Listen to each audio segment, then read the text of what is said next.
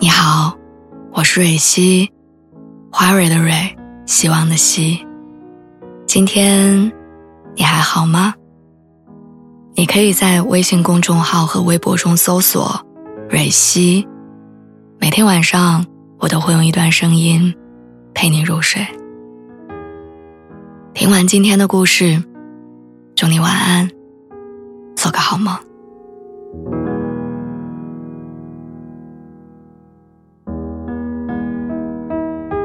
我妈年轻的时候是一个脾气特别暴躁的人，但是在她遇到我爸之后，她却变得很柔软。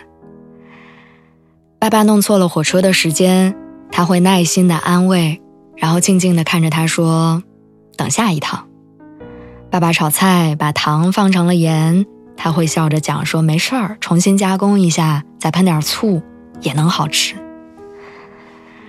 如果换作是以前的他，一定会喋喋不休地指责爸爸不长脑子，又笨又蠢。可是现在，他好像已经习惯了收敛所有的怒火，用一种特别平和的心态接受我爸的错误。前段时间，我因为男朋友出去应酬忘了接我，冲他发了很大的火，还大骂他。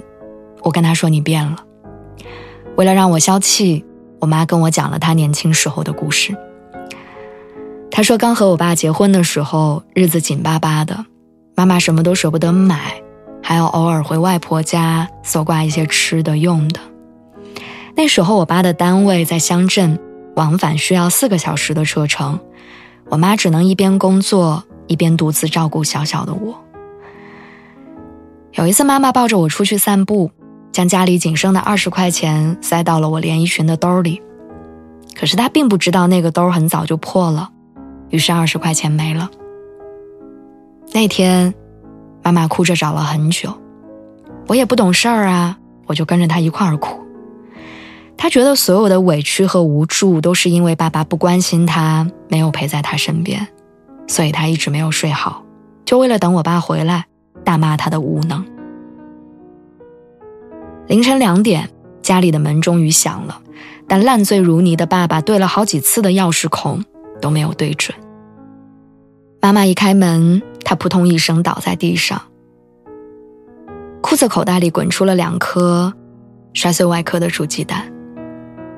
看到妈妈，爸爸拽着他的裤腿委屈着说：“媳妇儿，一大桌子人，我岁数最小，喝的最多，连菜都没时间吃。”但好消息是，我给你揣了俩鸡蛋，明天上班带着。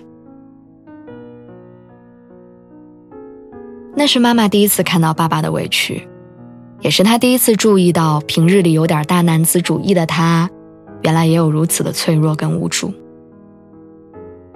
他不是生来就是丈夫和父亲，他也是爷爷奶奶宠了很久、爱得很深的儿子。但是因为遇到了妈妈。有了想要守护的人，后来又有了我，所以多了很多责任。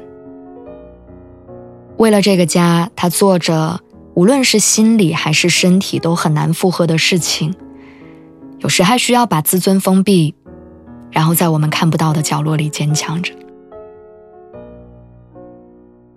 可是他不管有多累，他都始终挂念着妈妈，挂念着这个家。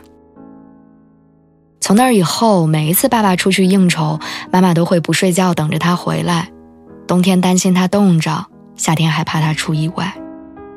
直到楼道里传来熟悉的咳嗽声，妈妈才能放下心来。他怕爸爸喝多了胃会难受，所以就学习着熬各种各样的醒酒汤。他心疼爸爸推卸不了领导递过来的酒杯，所以总是在他回家的时候。扑上去给一个热情的拥抱。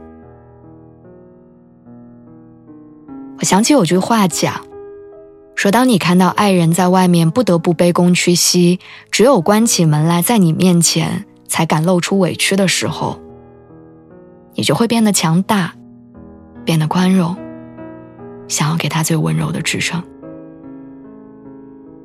妈妈告诉我说，男人不是铁打的。他会被生活的利刃刺伤甚至更惨更痛。你要做的是学会心疼他而不是在他的伤口上再插一刀。知乎上有这样一个问题说男朋友是在哪一个瞬间让你心疼的？我想大概是看到他特别努力想要给我一个家的时候。为了爱的人少年离开了他安逸的城堡走向了成年人残酷的战场。而他所需要的不过是爱人的理解、支持。我有一位男性朋友曾经对我说：“全世界都在教男孩子要怎么去爱女生，却很少有人告诉女孩子。”要怎么爱一个男人？生活中难免会出现波涛，而那个愿意为你浴血奋战的英雄，值得你的体谅、你的关心，值得你为他粉饰岁月的温度，装扮似锦的年华。所以，如果可以，也请你常常对他说：“我一直都在。”